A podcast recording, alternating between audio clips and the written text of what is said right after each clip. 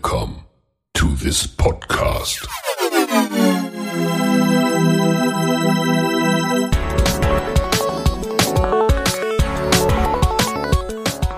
Water Polo Expert Talk. Get the insights.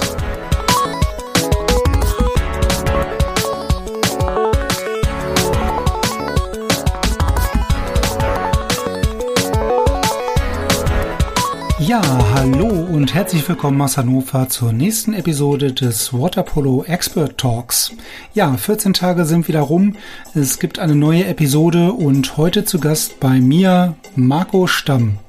Mit Marco habe ich mich in der Corona-freien Zeit über ja, die bevorstehende Olympia-Qualifikation äh, in Rotterdam unterhalten, über seine aktiven ähm, ja, Pläne und Neuerungen äh, im Trainerumfeld bei den Damen bei Spandau 04 Berlin und welche Aussichten er der Nationalmannschaft für die Olympia-Qualifikation nächstes Jahr in Tokio gibt. Also, damit genug der Vorrede euch viel Spaß bei der nächsten Episode und wir hören uns später nochmal.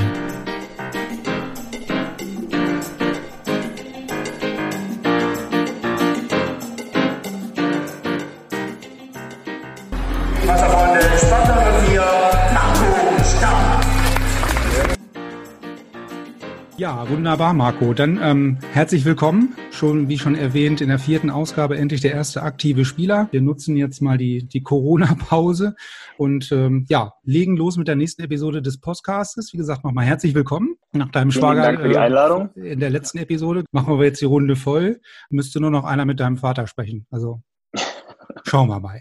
Genau. Ähm, ihr habt jetzt ja die Olympia-Quali, wurde ja so ein bisschen verschoben ähm, aufgrund dieser ganzen Corona-Geschichte. Vielleicht erstmal vorab die Frage, wie, wie geht's euch, wie geht's dir jetzt in dieser Pause ähm, hinsichtlich Fitness, Sport oder auch Nicht-Sport? Ähm, ja, gemischt, muss ich gestehen. Also gerade am Anfang war es relativ schwierig, das so alles äh, wegzustecken, muss ich gestehen, weil es war halt so, ja, natürlich hatte man das immer schon mitbekommen, dass es heißt, vielleicht fällt die Olympia-Quali aus, vielleicht wird sie verschoben. Aber dann doch so die Entscheidung quasi, ich sage mal eine Woche oder nicht mal eine Woche, vier Tage oder so, bevor wir eigentlich hätten nach äh, Rotterdam fahren sollen, Bescheid bekommen, ja, die Olympia-Quali findet nicht statt. Ähm, war natürlich erstmal ein herber Schlag, weil man ja das alles drauf ausgerichtet hatte und eigentlich topfit bereit war, dahin zu fahren und äh, alles hat schon gekribbelt. Man war bereit, quasi diese Olympia-Quali zu spielen und dann kriegt man es vor der Nase nochmal weggezogen. Dann äh, war es halt total ungewiss, wie es geht, wie geht es überhaupt weiter. Dann wurde kurz in den Raum geschmissen, dass das WM-Ergebnis genommen wird und Olympia gespielt wird mit dem WM-Ergebnis und dann wären wir qualifiziert gewesen. Dann, ob Olympia ganz ausfällt, ob Olympia äh, ja verschoben wird in einem. Und dieses Ungewisse war, glaube ich, einfach das Schlimmste. Also es war, das hat auf jeden Fall, ich glaube, uns alle bei, als, beim Training auch äh, die Motivation genommen. Und dann haben wir so ein bisschen schleppend einfach, also nach drei Wochen durften wir dann wieder ins Wasser und das war dann mehr so Beschäftigungstherapie und einmal, also ich glaube, ich habe noch nie in meinem Leben auch in der Jugend nicht so oft Königssischen gespielt wie jetzt in den letzten Wochen. Einfach nur, um den Kopf mal wieder so ein bisschen frei zu bekommen. Äh, jetzt langsam geht's wieder, weil man so ein bisschen äh, das Licht am Ende vom Tunnel sieht und merkt, es wird alles ein bisschen gelockert und hofft natürlich auch, dass man bald wieder spielen darf. Ähm, das Training äh, wird wieder richtig aufgenommen ich schaffe mich auch selber wieder ein bisschen mehr zu motivieren und selber mir mehr auf gut deutschen Hintern aufzureißen im Training und mehr an meine Grenzen zu gehen als noch vor zwei Wochen, wo es mir ein bisschen schwerer gefallen ist. Ja, aber jetzt so, so viel Zeit hatte ich, äh, glaube ich, schon lange nicht mehr und äh, habe die Zeit genutzt, bin umgezogen, also hatte ich auch wenigstens ein bisschen was zu tun. Ja, aber also wir hoffen natürlich, dass das jetzt alles stattfindet, dass Olympia wirklich so äh, und die Quali im Februar stattfindet und dass wir dann wieder trainieren können und alles darauf ausrichten. Und ähm, die, die Karriere, sage ich jetzt mal, in der Nationalmannschaft, der, der ging natürlich auch die in, bei Spandau 04 ähm, voraus sozusagen. Ähm, jetzt äh, spielst du, wenn ich richtig informiert bin, seit 2008 in der Nationalmannschaft. Das ist ja auch nicht erst seit gestern, ist ja schon eine relativ lange Zeit. Ähm, seit 2007 sogar schon. Seit 2007, okay, gut. Ja. Ähm, aber auf jeden Fall eine recht lange Zeit. Ähm, jetzt äh, ist das natürlich, sagtest du gerade, die Motivation hat jetzt nochmal so ein bisschen nachgelassen, besonders nach der Nachricht, dass äh, diese Qualifikation jetzt verschoben wird oder gar im Raume stand, die jetzt irgendwie absagen zu müssen. Das ist aber dann auch von der Motivation her oder andersherum gefragt, wie schafft man es, sage ich jetzt mal, so lange Zeit, die Motivation und das Leistungslevel wirklich so so hoch zu halten, ne? weil 2007 wie ich jetzt ja gelernt habe, ist ja schon eine ganze Ecke. Ne? Also das, das bedeutet ja was. Also da muss man ja schon, dass die, die Motivation, sich wirklich äh, jeden Tag den berühmten Hintern aufzureißen, echt durchziehen. Ähm, ja, es ist natürlich auch phasenweise, muss man gestehen, dass es nicht immer, äh, dass, dass man nicht schafft, jeden Tag äh, wirklich immer an seine Grenzen zu gehen. Es ist einfach auch phasenweise, so wie ich glaube bei allen anderen auch.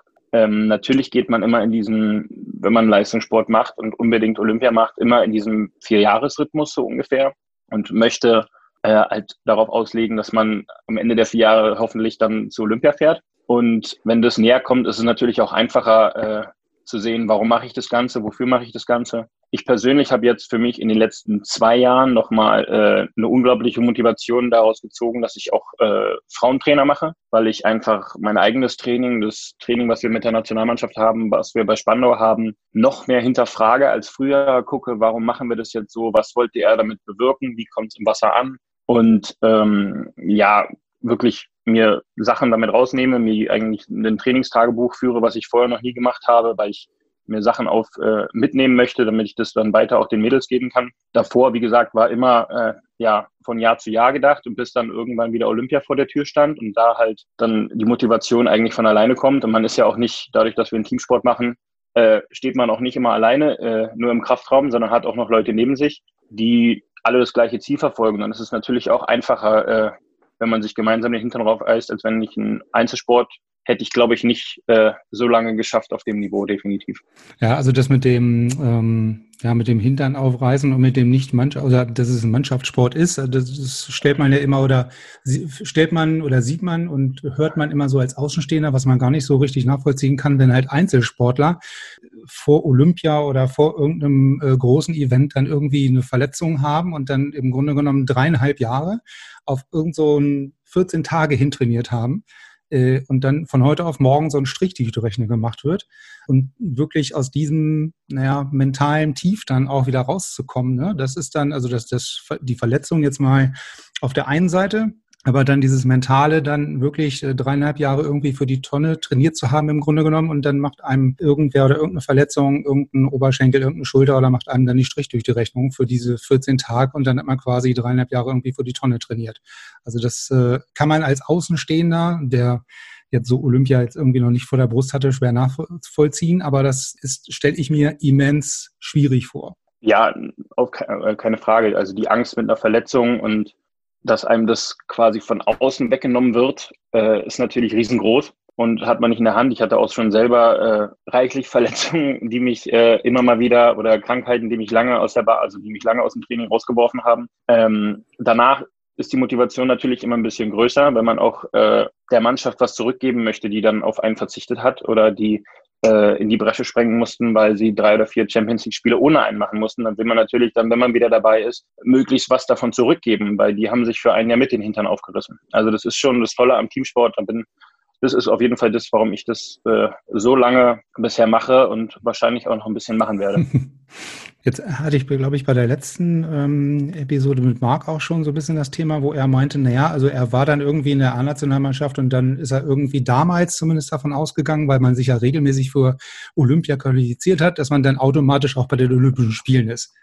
Das ist ja jetzt aktuell so ein bisschen die letzten Jahre jetzt nicht so unbedingt gesetzt gewesen, dass man bei Olympia dabei war. Euch beide würde das ja dann von der Herangehensweise ähm, oder von der Situation, die man so vorfindet, gänzlich unterscheiden. Ne?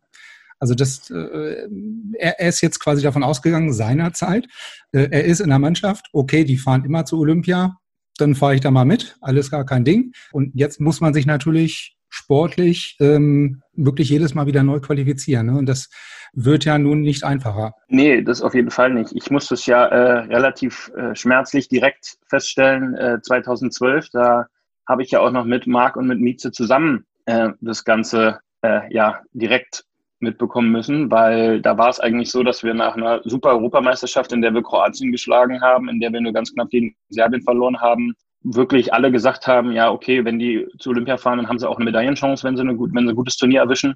Und wir hatten einfach damals auch eine Mannschaft, die das hätte schaffen können. Und 2012 dann, ja, in Edmonton einfach die Kopfsache dann uns einen Strich durch die Rechnung gemacht hat und wir uns anscheinend zu sicher waren oder auch von außen uns einfach bequatschen lassen haben, dass es zu sicher ist, dass wir dahin fahren. Und dann musste ich das 2012 schon äh, sehr schmerzlich kennenlernen und 2016 war es dann so, dass ich da schon eher äh, mit als Leistungsträger auch äh, das feststellen musste. Ja, was dann auch nochmal eine andere Rolle ist und jetzt hoffentlich aus zweimal nicht qualifiziert daraus gelernt habe, dass ich zur nächsten Quali alles richtig mache.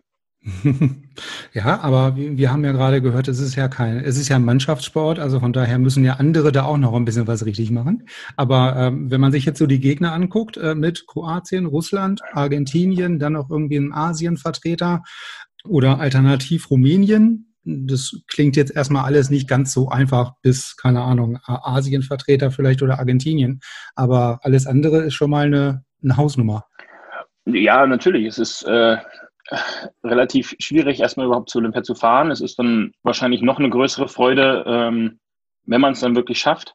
Es sind alles Mannschaften, die auf dem Papier sicherlich besser sind als wir, aber für uns nicht unschlagbar sind. Also wir haben auch gerade bei der äh, Weltmeisterschaft oder beim Weltcup in Berlin gezeigt, wenn wir alle unsere, ich sage mal, die deutschen Tugenden, dass wir wirklich das Herz quasi auf, auf der Hand tragen und äh, bereit sind, uns alle miteinander den Hintern aufzureißen und geschlossen nebeneinander stehen, dann können wir eigentlich jeden schlagen und jedem auf jeden Fall das Leben schwer machen. Und bei einer Olympia-Quali ist es für die, die auf dem Papier schwerer, äh, stärker sind, auch dann nochmal schlimmer, wenn sie wirklich gegen das äh, schwache Deutschland verlieren sollten. Das heißt, bei denen steht immer noch wesentlich mehr auf dem Spiel. Das heißt, da ist es vielleicht dann auch nochmal schwieriger, die Hand ruhig zu halten und ein entscheidende Tor zu machen. Deswegen ist bei einer Olympia-Quali sind alle Karten offen. Ich kann sagen, die Chancen stehen 50-50, dass wir da hinfahren. Aber bei dem letzten, ich glaube, genau, beim, beim, bei dem Weltcup in Berlin, ähm, wo ich auch war, oder auch bei den ganzen anderen Spielen, die man so jetzt in den Livestreams dann ja Gott sei Dank zumindest schon mal äh, sich live anschauen kann. Das ist ja auch schon mal ein großer Schritt gefühlt, finde ich. Also ich finde es äh, eine enorm positive Entwicklung, dass man zumindest diese Spiele dann ähm, live auch im, im Internet irgendwo sich angucken kann. Habe ich immer so das Gefühl gehabt, okay, so im letzten Moment, also irgendwie der letzte Pass kam nicht oder eine falsche Entscheidung oder nicht so optimale Entscheidung kurz vom Torschuss oder irgendwie so der letzte Ball hat irgendwie gefehlt. Irgendwie zu hoch, zu flach, zu kurz, aus Wasser, keine Ahnung. Also immer kurz, kurz bevor ich dachte, jo, jetzt geht er rein. Fühlt sich das im Wasser genauso an? Also nach dem Motto, warum fängt der den jetzt nicht? Oder keine Ahnung, also gefühlt war es immer so der letzte Pass. Die letzten ein, zwei Aktionen. Ja, es, ist, es merkt, fühlt sich im Wasser genauso an. Das muss man, dass man merkt, man ist eigentlich dran, man ist dann äh, wirklich nur in entscheidenden Situationen vielleicht unkonzentrierter. Aber es ist auch in meinen Augen dem geschuldet, dass äh, viele von denen, gegen die wir da auf internationalem Topniveau spielen, haben halt 20 bis 30 so eine Spiele, wo es wirklich immer auf Messerschneide, wo jede Minute im Wasser zählt. Und bei uns sind es jetzt glücklicherweise äh, mit der Champions League auch immer mehr geworden, dass man wirklich international spielt und hochkonzentriert spielen muss. Die Spiele gegen Baspo sind so, dass man wirklich äh, jede Minute im Wasser fighten muss.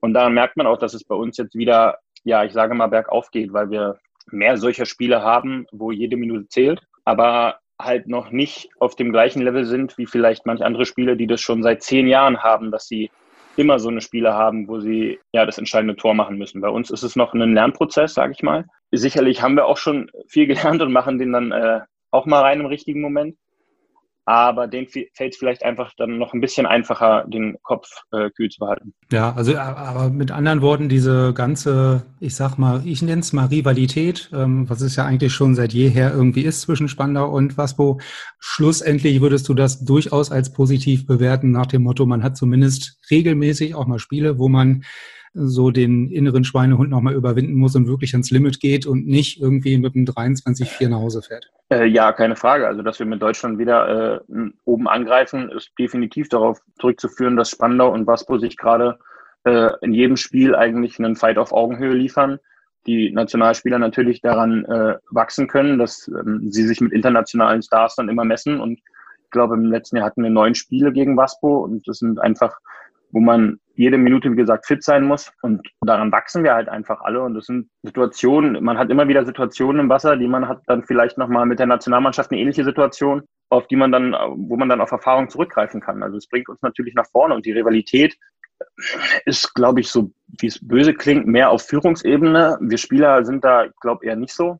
Natürlich ist da der sportliche Ehrgeiz, man möchte gewinnen und das, deswegen gehen wir da alle ins Wasser. Aber da ist jetzt kein Hass unter den Spielern, wie es vielleicht mal, ich glaube, ein paar Generationen früher war. Und ja, es ist, macht auch einfach Spaß, sich da mit den, mit den, mit den Mitspielern von mir, mit den Stars zu, mitzuspielen und gegen die Stars von Waspo zu spielen. Das sind einfach tolle Spiele und es macht einfach auch wesentlich mehr Spaß als ein 23-3 woanders in der Liga, sage ich mal.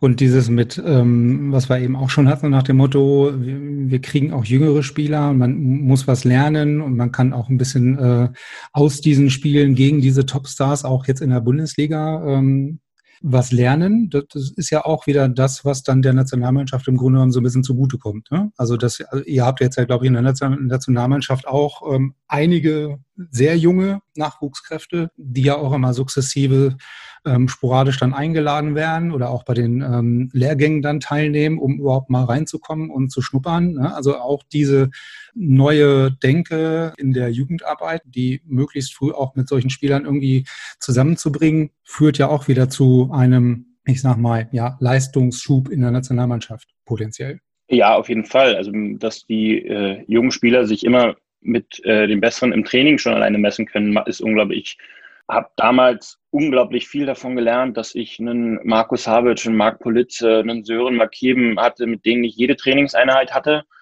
Und wenn ich mal was nicht richtig gemacht habe, haben die mich zur Sau gemacht. Und wenn ich dann halt mal ein bisschen überpest habe, habe ich halt auch mal äh, mir den Beckenboden angucken dürfen.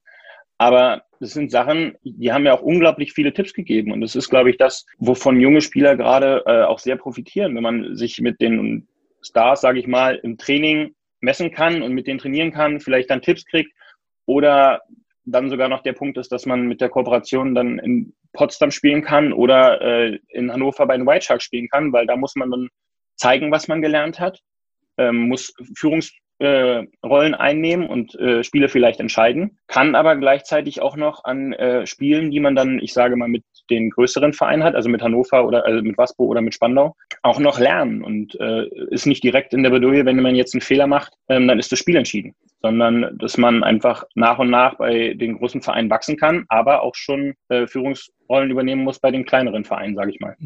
Und jetzt abgesehen jetzt davon, dass natürlich auch immer ähm, Nachwuchskräfte aus dem eigenen Verein dann logischerweise auch in die erste Mannschaft hochkommen, ähm, wie würdest du da so die die Entwicklung jetzt ähm, bei euch äh, in Berlin Sie über letzten Jahre übersehen?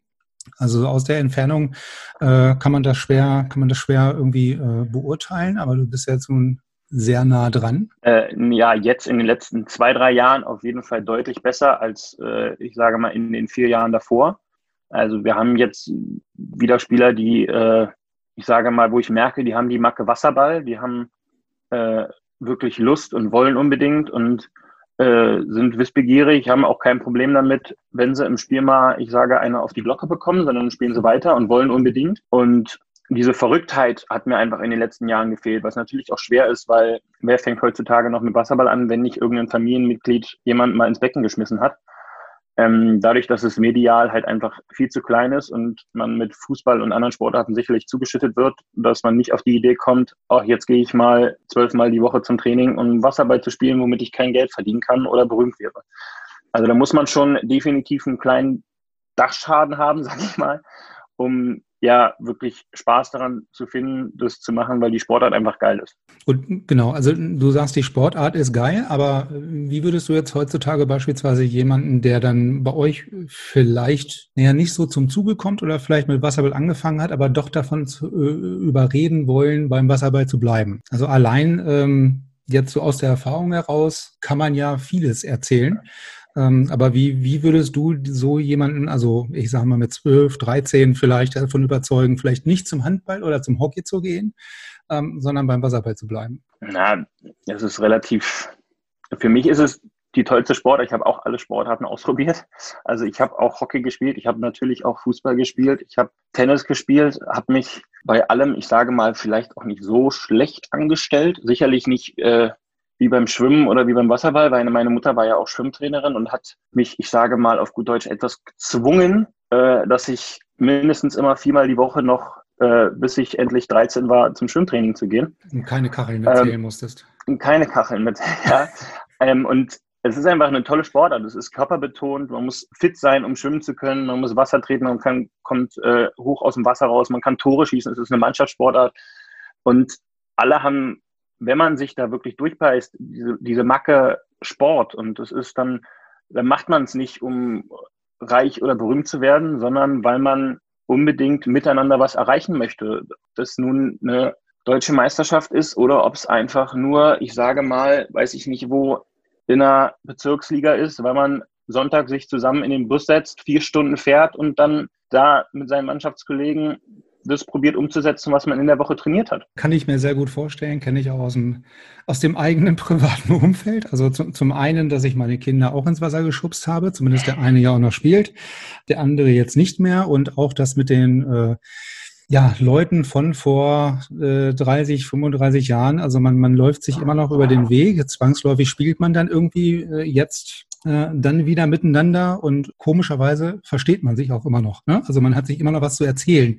Ähm, das ist ja auch so ein bisschen was, was heutzutage auch noch so ein bisschen anders ist. Ne? Also wenn man früher halt zum Auswärtsspiel äh, in der damals noch bundesweiten zweiten Liga, äh, da durfte man ja auch noch ganz nach Süden fahren, da hat man sich halt irgendwie unterhalten und zum Schluss gab es ein Kaltgetränk auf der Rückfahrt. Also heute machen die Kinder oder Jugendlichen dann, naja, Jugendliche vielleicht jetzt nicht, aber die machen dann was anderes, außer sich mit unterhalten und ein Kaltgetränk trinken.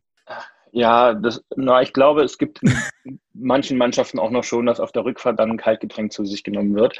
Aber ja, es ist natürlich schwierig, äh, das Mediale, dass jeder erstmal sein Handy in die Hand nimmt, um dann, weiß ich nicht, bei Freunden noch, ich sage mal, näher dran zu sein. Also wenn man sich mit dem ja, Busnachbarn unterhält, ist irgendwie jetzt so gang und gäbe, aber es ist ja nicht nur in den äh, beim Wasserball in der Mannschaftssport. Also es ist ja, glaube ich, jetzt so ein Generationsproblem, dass jeder erstmal schnell sein Handy in die Hand nimmt und sich da in so seine eigene kleine Welt flüchtet, anstatt äh, mit der Welt um einen direkt rum.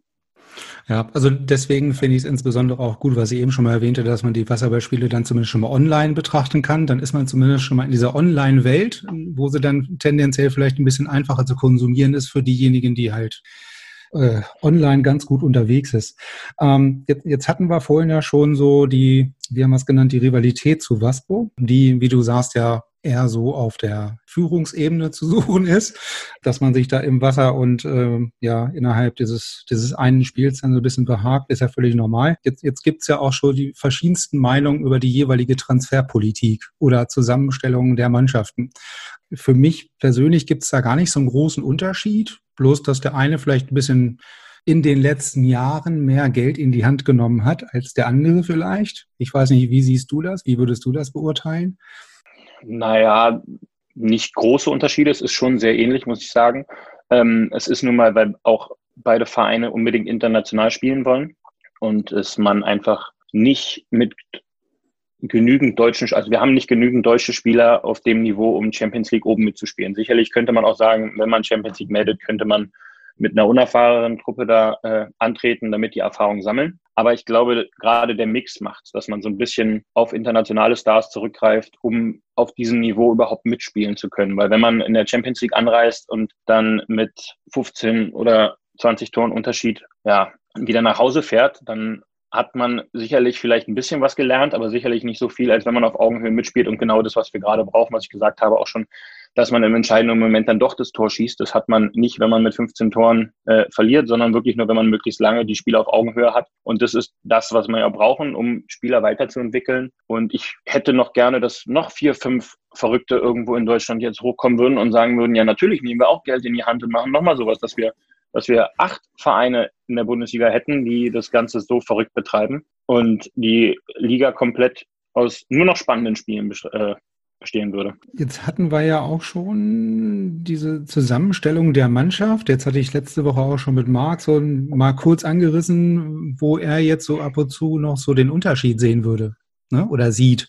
Mhm. Ähm, da sind wir jetzt so, Marc meinte, äh, ja, es ist wohl der Trainerposten oder die Position des Trainers, wo er tendenziell wohl äh, aktuell ähm, euch noch so ein bisschen vorne sehen würde. Was macht denn den, also wenn nicht du, wer dann, könnte jetzt wahrscheinlich sagen, was, was macht da den Unterschied aus oder was, was macht ähm, euer Trainer aktuell vielleicht besonders gut? Also außer, dass er, wie Marc schon sagte, 120 Prozent Wasserball äh, 24-7 mehr oder weniger. Ja, also unser Trainer lebt wirklich diesen Sport. Der ist, für den gibt es, glaube ich, nicht viel anderes, als dass er den ganzen Abend dann noch, anstatt den Fernseher anzuschalten, äh, noch irgendwo guckt, wo kann er Wasserballspiele online finden, die er noch gucken kann, um sich noch weiterzuentwickeln. Peter Kovacevic hat wirklich die Macke Wasserball und da merkt man wirklich, wenn wir uns auf einzelne Spiele vorbereiten und wir haben vier, fünf Wochen Zeit, dass wir so viele kleine Mosaiksteine haben, dass einzelne Positionen äh, ganz bestimmte Sachen trainieren und die dann wirklich immer wieder irgend dann eine Woche später zusammengefügt werden, dass man langsam merkt, was er daraus formen möchte und wir dann wirklich sehr gut vorbereitet auf Spiele, äh, ja, wirklich, also wir sind dann wirklich bereit, um das Spiel zu bestreiten. Wenn wir uns auf Waspo vorbereiten können, ist in meinen Augen, ich weiß nicht, wie die das in Hannover machen, ich kann nur sagen, wie wir es bei uns machen und ich fühle mich jedes Mal sehr gut vorbereitet, wenn wir gegen Hannover spielen und wir hatten wirklich genug Zeit. Also dann ist nichts wo ich sage, okay, das war jetzt überraschend für uns, sondern das hat er uns alles vorher schon mal gesagt und mindestens zehnmal auf dem Video gezeigt, wenn es zehnmal reicht, wenn nicht sogar eher 20 oder 30 Mal, dass er mit uns einzelne Spiele durchgeht oder sogar Spielsituationen und dann auch nochmal individuell mit Spielern äh, Spielsituationen durchgeht. Das ist für mich, glaube ich, ein Unterschied auf jeden Fall, dass äh, Petar uns sehr, sehr gut vorbereitet. Wir sind spielerisch, ich glaube, nicht so einfach auszulesen. Also das ist bei äh, Waspo hat man zwei, drei Kanoniere, sage ich mal, die, wenn, wenn die einen schlechten Tag haben, äh, wird es für uns einfacher. Aber es ist trotzdem so, dass beide Mannschaften auf Augenhöhe sind. Also es ist so für mich so, dass wenn Waspo einen guten Tag hat und wir einen schlechten, gewinnt Waspo und genauso ist es andersrum auch. Also es ist nicht jetzt, dass da, glaube ich, so ein Riesenunterschied zwischen den beiden Mannschaften besteht. Für mich ist Peter Kovacevic der beste Trainer, vielleicht auch, weil es gerade meiner ist, keine Ahnung.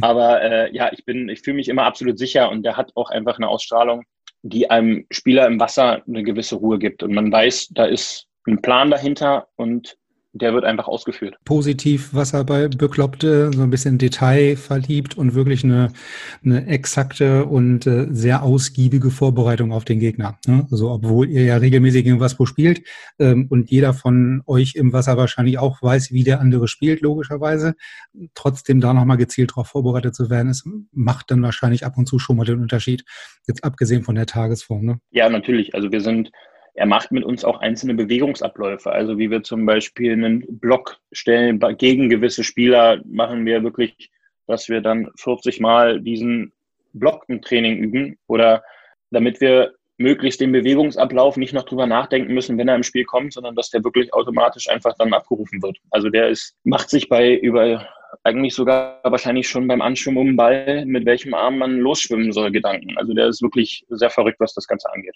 Jetzt haben wir die Champions League ja schon ähm, angesprochen des Öfteren. Jetzt gibt es ja dieses Final Age, das war ja letztes Jahr in Hannover. Ähm, eine, wie ich finde, wirklich sehr, sehr gelungene Veranstaltung. Also gar nicht mal so sehr nur, weil man was irgendwie mit Wasserball am Hut hat, ähm, und weil man das äh, generell ganz geil findet, sondern einfach auch so von der Atmosphäre. Fand ich ziemlich beeindruckend. Ich weiß nicht, war, warst du auch da? Äh, ja, ich war auch selber da. Ich habe äh, gleichzeitig auch noch A-Trainerlehrgang gehabt in Hannover, der wurde zeitgleich gemacht.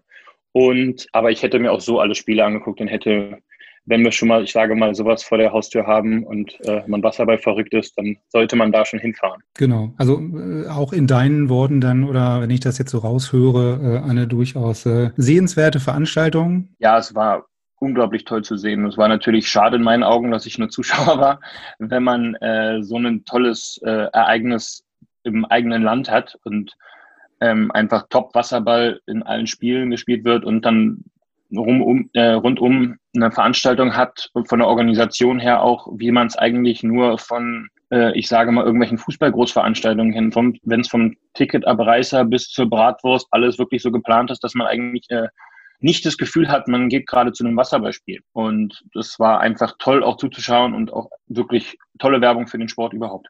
Ja, also besonders, ähm, um nochmal auf das Thema Nachwuchs zurückzukommen, natürlich auch super, ne, wenn man da irgendwie mit seinen eigenen äh, Jugendmannschaften dann einfach mal auf den Nachmittag hingehen konnte oder äh, die Tickets waren jetzt nicht äh, so exorbitant teuer, dass man jetzt sagt, das kann man sich gar nicht leisten. Also auch für den Nachwuchs habe ich äh, von denen, die aus Laatzen jetzt quasi da, mit denen wir da waren, äh, nur positives Feedback bekommen. Also die fanden das sehr, sehr beeindruckend. Ähm, also ich bin, bin gespannt und hoffe zumindest, dass das nächstes Jahr hier wieder stattfindet. Jetzt müssen wir bloß mal hoffen, dass das Stadion bis dahin dann auch noch hält. schauen wir mal. Ähm, aber äh, würdest du das, also ist das für dich aus deiner Sicht auch okay, dass man sich jetzt sportlich jetzt nicht qualifiziert hat, sondern dann über diese Veranstaltungsschiene in diese Ausrichtung oder in das Final Eight kommt? Ich meine, gefühlt hätte was ja auch das ein oder andere Spiel durchaus gewinnen können. Ähm, ja, natürlich ist es auch, also man war im Final Eight, also ob, äh, aus welchen Gründen, da fragt in zehn Jahren, glaube ich, keiner mehr. Ähm, die haben tolle Spiele da gemacht und ob man das nun, ich für mich persönlich war es natürlich toll, dass ich das sportlich geschafft habe, dass wir zum Final Eight das Jahr davor gefahren sind. Ich hätte es auch gern wieder geschafft. Ähm, aber ich will das denen überhaupt nicht schlecht reden. Also es war schön, es war eine hammergeile Veranstaltung und äh, die haben sich da äh, super verkauft. Also ich wäre, würde lügen, wenn ich sagen würde, ich würde mich nicht freuen, wenn wir das in Spandau genauso machen würden und dann wäre es mir egal, ob jemand sagt, äh, ich habe mich nur qualifiziert, weil wir Ausrichter waren, sondern ich hätte mich gefreut, dass ich so ein äh, tolles äh, Ereignis auch im Wasser wahrnehmen durfte. Und ähm, jetzt haben wir ja, oder die letzten Tage kamen, glaube ich, irgendwie jetzt nochmal, abgesehen jetzt von der Champions League, ähm, Themenwechsel, der, der Abgang von Ben Reibel nach Duisburg um jetzt nochmal ein anderes ganz aktuelles Thema aufzugreifen, hat sie das irgendwie angedeutet? Oder, also ich meine, äh, Wechsel kommen mir immer mal wieder vor, aber passte wohl, wenn man das so äh, gehört hat, so ins, ins Konzept bei den Duisburgern. Äh, ja, ich glaube auch, dass das dass Ben da sehr gut reinpasst in die jungen Wilden von Duisburg. Ähm, ist natürlich schade. Ich, ich, hätte lieber noch mit ihm gespielt und äh, hoffe natürlich, dass er die Entwicklung, die er in den letzten Jahren bei uns gemacht hat, da weitermacht. Aber äh, ich glaube, dass er damit äh, Paul am Beckenrand, mit dem ich ja auch mehrere Jahre spielen durfte, genauso einen Verrückten hat, der auch alles in die Waagschale werfen wird, damit die äh, jungen Wilden bei Duisburg wieder gefährlich werden für, äh, ich sage mal, die beiden äh, Favoriten. Und wünsche Ben dann nur das Beste und hoffe, dass er, ich sage mal, auch in der Nähe von seiner alten Heimat, ich muss gestehen, ich hätte es wahrscheinlich genauso gemacht, ähm, dadurch, dass ich auch äh, familiär sehr gebunden bin, er hätte es mich auch irgendwann wieder zurück in die Heimat gezogen, deswegen kann ich das auch nachvollziehen wünsche ihm nur das Beste und hoffe natürlich, dass wir in dem einen oder anderen Spiel dann nochmal aufeinandertreffen. Jetzt, jetzt sagtest du ja gerade, ja, du bist ja familiär auch so gebunden oder könntest du dir dann auch vorstellen. Jetzt hatte ich ja mit Marc auch so dieses Thema äh, kleiner Abstecher nach Italien. Würde das für dich auch irgendwann mal so potenziell in Frage kommen? Muss ich Weiß gestehen, nicht. ich hat, hatte schon äh, in, meinem, in meinem ganzen Wasserballeben zwei, dreimal die Überlegung, dass da auch Angebote gekommen sind. Ähm, aber es war immer so, dass mich doch mit der Hauptstadt Berlin mit meinem eigenen Verein, mit meiner Familie und einer Mannschaft, die auch immer eigentlich so gut war, dass wir in der Champions League mitspielen können und auch immer eine Chance hatten aus Final Eight, war es für mich nie ausschlaggebend genug, dass ich sage, ich habe mal im Ausland, äh, Ausland gespielt, um alles andere hier äh, für ein Jahr zu pausieren. Und da ist mir meine Familie dann doch zu wichtig gewesen, um zu sagen, dass ich die dann halt nur zwei, dreimal im Jahr sehe. Hat mir nicht ausgereicht, dieser Anreiz im Ausland zu spielen. Okay. Also der, der, die, die familiären und sozialen Rahmenbedingungen waren dann doch noch am Schluss so, so, so ein bisschen der, der, ja, das Zünglein an der Waage dann zu sagen, ne? Ich, ich bleibe dann doch lieber da, wo ich bin, äh, habe meine Liebsten um mich rum quasi, fühle mich wohl und habe ja, oder äh, sagtest du ja mit, mit Spandau auch dann nicht unbedingt eine, eine Mannschaft, die jetzt völlig chancenlos äh, weder Champions League noch Bundesliga irgendwie ist. Nee, natürlich. Also es ist, wenn jetzt vielleicht, ich sage mal, Recco angefragt hätte, dann wäre es was anderes gewesen, dass man oder dass man um einen Titel mitspielt. Aber ähm, so war es bisher nicht.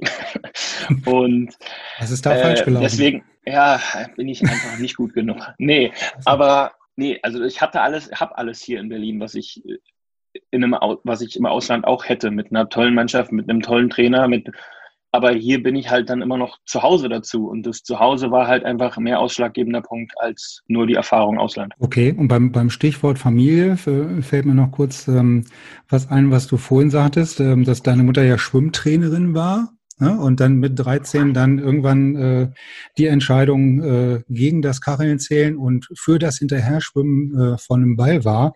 Warst du dann irgendwann deine Mutter los und dann kam der Vater wieder ins Spiel beim Wasserball? Oder wie muss ich mir das vorstellen?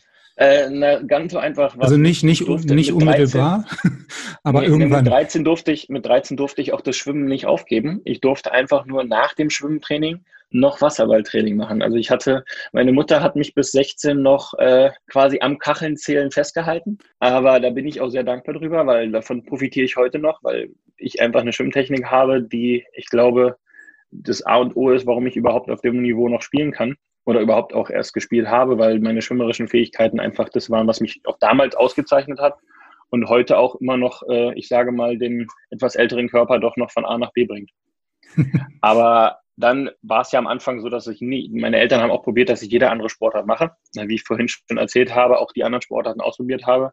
Aber irgendwie hat mir nicht so viel Spaß gemacht wie Wasserball. Natürlich wusste ich, dass das nicht so einfach ist. Ich habe damals auch als Kind schon äh, festgestellt, dass man als Stamm nicht unbedingt überall nur Freunde im Wasserball Deutschland hat. Ähm, Gerade in meinen ersten Jahren Bundesliga war es so, dass doch mal gerne der ein oder andere Ellbogen stehen gelassen wurde, weil man anscheinend nicht zur Nationalmannschaft nominiert wurde oder weil man irgendwie äh, ja, der Familie Stamm 1 auswischen, auswischen wollte. Ich weiß es nicht. Aber das habe ich auch als kleines Kind schon äh, leider feststellen müssen. Aber dann den eigenen Vater als Trainer zu haben, ähm, ja, ist nicht unbedingt immer nur einfach, wie man sich das vorstellt, sondern äh, da sind auch viele negative Aspekte natürlich dazugekommen. Gerade was auch äh, Mieze, glaube ich, gesagt hatte, das mit 2008 mit Olympia, war natürlich auch äh, nicht unbedingt einfach, als noch junger Mensch das so wegzustecken, muss man sagen. Aber ja, Jetzt inzwischen habe ich mit meinem Vater als Trainer schon ein paar Jährchen auf dem Buckel. Jetzt habe ich mich dran gewöhnt. Am Anfang sicherlich schwieriger als jetzt. Aber ich, ich kann dich beruhigen, das ist äh, nicht nur für das Kind nicht einfach. Äh, ich ich kenne es jetzt aus der anderen Warte, weil den Kleinen, äh, der jetzt bei den White Sharks spielt, der war halt vorher logischerweise in Laatzen.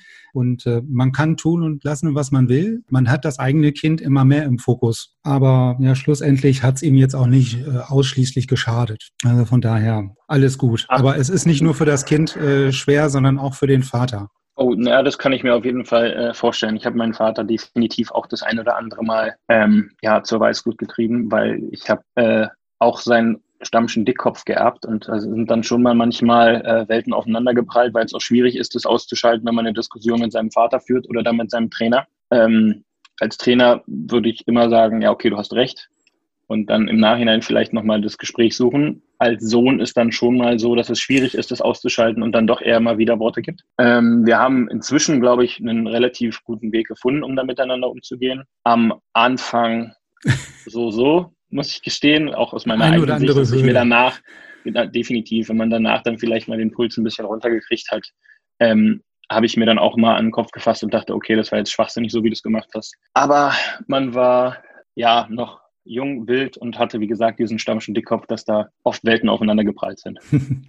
und jetzt sagtest du ja gerade oder ganz am Anfang, bist ja jetzt auch Trainer der Damen in Berlin. Gehst du da oder wie, wie, wie gehst du da rein als Trainer oder wie würdest du dich als Trainer so bezeichnen oder sehen? Oder hast du durch die ganzen Trainer oder auch durch den Vater jetzt irgendwelche Sachen, die du übernimmst oder übernommen hast oder wo du gänzlich sagst von vornherein, nee, das mache ich jetzt anders als die? Na, ich hatte ja, ich schreibe mir eigentlich, wie gesagt, fast alle Einheiten auf, die ich bei meinem äh, Vater oder bei Petter habe, um mir das rauszunehmen, was in meinen Augen wirklich gut ist. Probiere mir natürlich überall die Stärken von den beiden Trainern rauszupicken. Und auch wenn ich selber, ich habe das Glück, dadurch, dass ich noch Spieler bin, bin ich auch ein bisschen noch, ich sage mal, vielleicht sogar noch näher an der Materie dran dass ich wirklich merke, okay, von draußen wurde das jetzt so gesagt, aber im Wasser ist es so angekommen, dass ich probiere, dass wenn ich das dann probiere zu vermitteln, äh, dem natürlich entgegenzuwirken, dass es nicht undeutlich irgendwie im Wasser ankommt. Ich bin, glaube ich, als Trainer auch sehr emotional, weil ich das nicht abschalten kann, dass ich diese Macke Wasserball auch habe und möchte dann natürlich auch sportlich gesehen dieses Spiel gewinnen. Ich schleife meine Mädels, glaube ich, auch ganz schön gut im Training, weil ich genau weiß, was Unangenehmes im Wasser. Also ich bin auch oft so, dass ich Sachen, die Petter mit uns in der einen Woche macht, wo er uns ziemlich fertig macht oder mein Papa mit Beintraining uns ziemlich fertig macht, mir ganz groß und rot in meinem Buch anstreiche, dass ich merke, okay, das könnte man auch mal mit den Mädels so machen. Aber wie ich auch auch schon vorhin gesagt hatte, dieses, dass man diese Macke Sport macht, weil bei den Mädels kriegt halt so gut wie keiner Geld und die machen das wirklich alle nur, weil sie Spaß haben äh, auf Leistung, also Bock haben auf Leistungssport und damit mir auch so ein bisschen was zurückgeben, was mir in den letzten Jahren so gefehlt hat. Weil es ist natürlich so, dass gerade in dieser, ich sage, Profimannschaft, die wir bei den Herren haben, schon eine Vereinsverbundenheit da ist, aber im Endeffekt trotzdem ähm, Geld dafür bekommt und das der Job ist. Und bei den Mädels ist es halt so, es ist die Macke, warum sie da sind. Und es ist die haben einfach einen ganz anderen Ehrgeiz, wenn die da zum Training kommen und einen ganz anderen Ehrgeiz, also da ist eine ganz andere Stimmung, wenn die im Wasser sind. Und es ist einfach was, womit die mir auch unglaublich viel zurückgeben, wenn ich da am Beckenrand stehe und ich aber sehe, wie die gerade im Wasser abkotzen, obwohl die das eigentlich nur machen, weil sie diesen Sport lieben. Jetzt habt ihr ja ähm, auch äh, gar nicht mal so schlecht abgeschlossen die letzte Saison, ne? Kann man ja nur äh, beglückwünschen, das Ganze. Ähm, wie, äh, welche Entwicklung nimmt das Ganze jetzt noch? Also ich persönlich weiß jetzt gar nicht, ähm, Wasserball in Berlin oder bei Spanner 04, wie lange gibt es das schon? Es gab also mal. so erfolgreich zumindest. Nee, so erfolgreich bei den Frauen gab es das äh, definitiv noch nicht. Es gab, glaube ich, mal in Mitte 80er Jahre hatte, glaube ich, Peter Röhle mal eine Damenmannschaft bei Spandau trainiert. Okay. Ähm, das ist schon Moment seitdem, her, stimmt. Seitdem, seitdem gab es es gar nicht mehr und war auch irgendwie nicht, äh, ja, wurde nicht gefördert, war nicht interessant, ich weiß es nicht. Dabei haben wir eigentlich die besten Voraussetzungen dafür, mit, den, mit der Schwimmabteilung und da Mädels aufzufangen, die mit 16, 15, 16 keine Lust mehr haben auf Kacheln zählen aber eine unglaublich gute schwimmerische Ausbildung zu haben, darauf zurückzugreifen, ist natürlich toll. Und es ist einfach der Plan, den wir auch weiter verfolgen. Und wir sagen halt auch, dass wir das so ein bisschen als Aufgabe uns genommen haben, dass wir Frauenwasserball in Deutschland einfach wieder ein bisschen professioneller betreiben wollen, als es vielleicht in den letzten Jahren bei äh, so in der Liga leider war. Also ich glaube, da haben wir mit neun Trainingseinheiten die Woche, mit den, wo die Mädels im Wasser sind, waren wir, glaube ich, mit einem Schlag ganz vorne mit dabei in der Liga und was auch die ein oder andere Nationalspielerin dazu gebracht hat, dann, dass sie sagen, sie wechseln zu uns, weil wir einfach denen was bieten konnten vom Training und vom Umfeld her, was wir im Verein haben, was, glaube ich, schwierig ist, so in Deutschland nochmal zu finden. Weil wir halt auch einen, äh, auf jeder Position im Verein irgendwo äh, jemanden besetzt haben, der viel Erfahrung hat, der diese Macke hat, Sport und der das gleiche Ziel hat, einfach Wasserball insgesamt, nicht nur egal ob Frauen oder Männer, sondern Wasserball insgesamt in Deutschland wieder ein bisschen weiter voranzubringen und möglichst professionell zu betreiben. Ja, also die, die Grundvoraussetzung, sage ich jetzt mal, wenn man das schon Jahrzehnte macht im Herrenbereich, das Ganze jetzt äh, bei den Damen dann irgendwie gänzlich links liegen zu lassen, wäre ja auch ähm, langfristig relativ fahrlässig gewesen. Ne? Von daher, aber äh, jetzt sagtest du gerade, ihr habt auf vielen Positionen im Verein Sport erfahrene oder Wasserball positiv Bekloppte sitzen und welche mit viel Erfahrung, macht anscheinend dann ja auch äh, den Unterschied irgendwann aus, ne? Oder in vielen Momenten wahrscheinlich, wenn man an den entscheidenden Stellen Leute hat, die Wasserball gespielt haben, Trainer sind, Trainer waren, was auch immer. Ja, natürlich. Also wir haben einfach wirklich ein Umfeld, was das Ganze überhaupt so möglich macht, dass wir das alles so betreiben.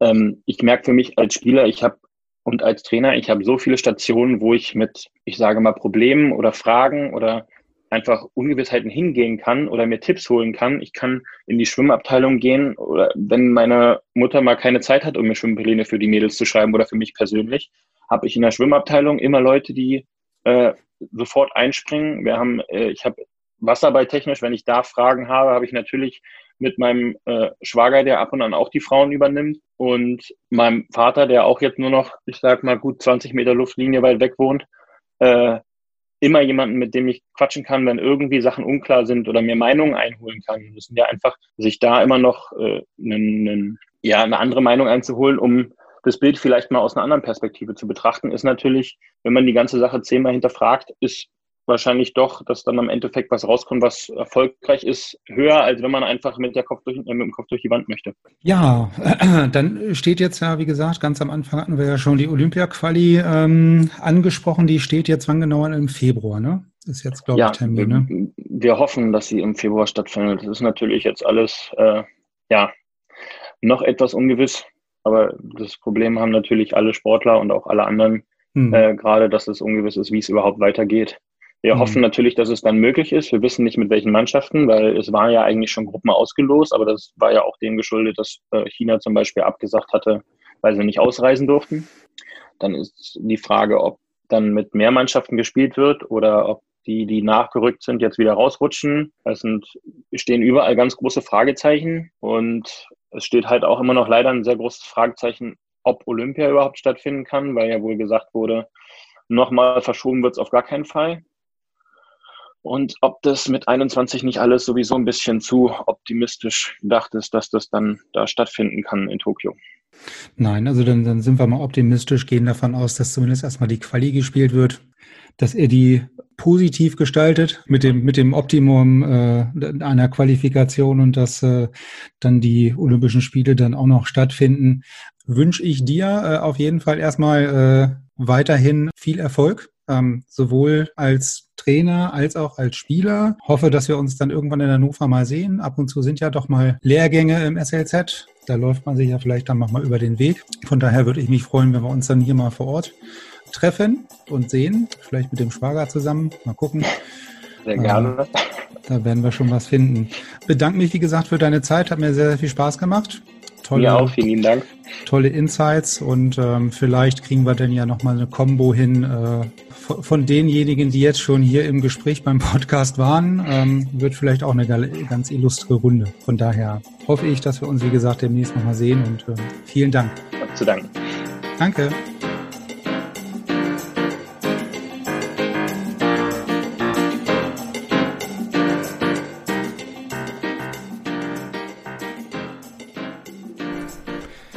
Ja, das war sie auch schon, die aktuelle Episode des Waterpolo Expert Talk Podcastes. Vielen Dank an der Stelle nochmal an Marco für das Gespräch.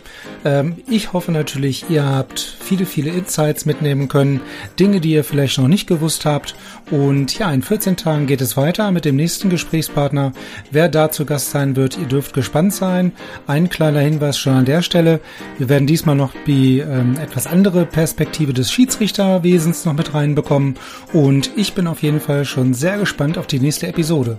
Bis dahin, Sharing is caring und ähm, wie gesagt, ich würde mich freuen, wenn ihr da auch in 14 Tagen wieder mit dabei seid. Bis dahin, bleibt gesund, ciao, tschüss aus Hannover.